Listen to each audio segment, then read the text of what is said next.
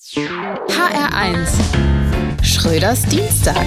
Und jährlich grüßt das Murmeltier. Einmal mehr soll der ehemalige Präsident des Bundesamts für Verfassungsschutz, Hans-Georg Maaßen, aus der Union fliegen.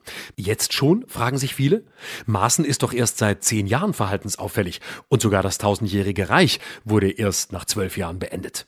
Der tausendjährige Maaßen scheint jetzt reif. Dass Merz sagt, das Maß sei voll, kann ich gut verstehen. Was hat der Mann nicht alles losgelassen? Dass bei der Zuwanderung nur die kämen, die wir nicht brauchen, dass aus der Ukraine nur Sozialtouristen kommen und dass die Kinder der Zugewanderten kleine Paschas sind, die man mal zurechtweisen. Ach nee, das war ja alles von Friedrich Merz. Kann es sein, dass Fritzi einfach nur der Einzige sein will, der in der Union polarisiert? Du sollst keine Hetzer neben mir haben.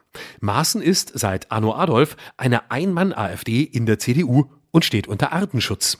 Das zeigt, wie alt die Debatte in der Union schon ist. Die CDU hatte erst 2019 darüber diskutiert, dass Maaßen nicht mehr zur Union passe. 2021 war für die Union eine Grenze überschritten und jetzt 2023 passt Maaßen nun aber wirklich nicht mehr zur Union und hat eine Grenze weit überschritten.